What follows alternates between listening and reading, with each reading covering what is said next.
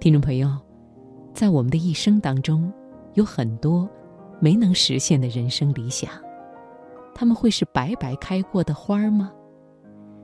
你可能听过一句话，在你的气质里藏着你读过的书、爱过的人、走过的路，或许还应该加上你拥有过的梦。好，今晚首先先请你听唐小维的文章。那些梦想的花儿，选自《文汇报》。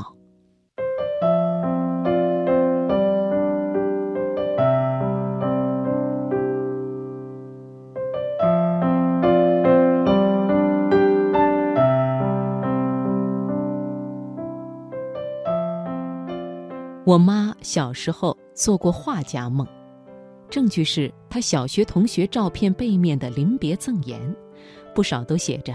给我们班的小画家，祝将来的大画家怎么怎么样。后来我问他，后来怎么没成呢？他说，考美院附中画石膏像，先画脸，开头还觉着不错，画着画着发现后脑勺没地儿画了，那就放弃了。要不然呢？我遗传了我妈的画家梦，从小就爱胡涂乱抹，但是不乐意照着画，喜欢大开脑洞，想到什么画什么。比如画秋天，就画小蚂蚁往洞里运粮食，麦子、豆子、小果子运往不同的洞。蚂蚁呢，也有一旁偷懒的，也有光顾吃的，也有碰触角聊天的，还有撑着树叶船到河对岸摘果子的。前阵子挑绘本，看到一本《蚂蚁和西瓜》，里边的蚂蚁家示意图神似我当年的构思。小学美术老师姓张，每次都给我优，总夸我很有想象力。他的鼓励，可能有点用力过猛。于是有一天我在家放出豪言：“我以后要当画家。”不行。这是我头一回有个像样的梦想，也是头一回遇到我妈反对我干一件我有兴趣的事儿。我反问他：“为什么不行啊？”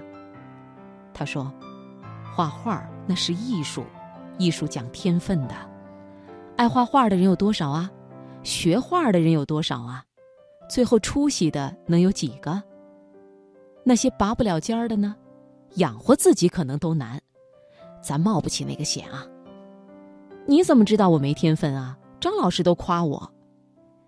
就你，还没我小时候画的好呢，连我都没这个天分。他找出一本《出生的太阳》，是前苏联天才少年画家科里亚的传记。科里亚出身艺术世家，六岁半自己悟出了远景透视法。三年级在学校出黑板报，辅导员还以为是老师画的。十五岁的作品已经显出伟大俄罗斯画家们的优秀传统。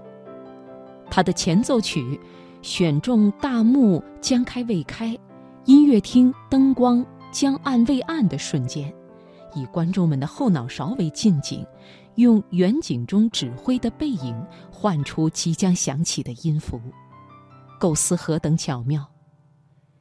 这本书看得我热泪盈眶，一小半是难过天才画家走得那么早，一多半是因为初次体验到自己的渺小和平庸，同时知道这个世界上就是有那么一些人，他们拥有的才华，你永远无法想象。那年我九岁，第一次尝到失落的滋味。妈妈打消了我以画画为生的念头，但是作为爱好，他还是很支持的。暑假里让我每天画一小幅水彩，他来点评。他教我捡石子，在白瓷盘上做贴画。一次我写了首小诗，他又请张老师辅导我做布贴画，还拿了市里的奖。上中学以后，精力得分散到不那么靠天分的学业上。美术课也转向了无生趣的石膏像和静物，渐渐我就画的更少了。但养成一个毛病，听课笔总闲不下来，教科书空白的地方填满了小狗、小猫、小兔子。直到现在，开会时仍然会信手偷画。因为上课涂鸦的名声，博士临毕业时还被众同窗委以重任，给两位即将赴别校任教的恩师画漫画像，集体签名后作为谢师礼。这可算我最为郑重其事的一次创作了。和所有平常人一样，我的人生中天分不足的体验简直如影随形。而所有未尽的梦想，让我逐渐了解和接受了自己。兴趣太广泛，天分太分散，注定杂而不精。所谓九个脑袋的向日葵，但也不见得是坏事。借用田忌赛马的思路，写作、科学或者教育都成不了家，但是科学素养不错，对教育有一定理解，文笔还过得去。做给老师们分析分析课堂中的科学该长什么样这类不上不下的事，倒还得心应手。在这个跑道上，纯粹的文学家、科学家和教育学家未必跑得赢我。九个脑袋的向日葵结不出大瓜子，还可以供梵高写生。既然只有几个半瓶子水。那就要找找让他们发生共振的频率。顺着这个思路，我偶尔也琢磨，哪天把画画这小半瓶水派个用场。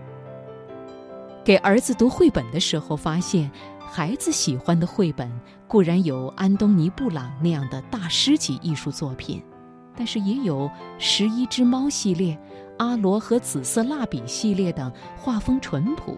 人物简单，以故事见长的作品，悄悄的，梦想便又开始冒泡。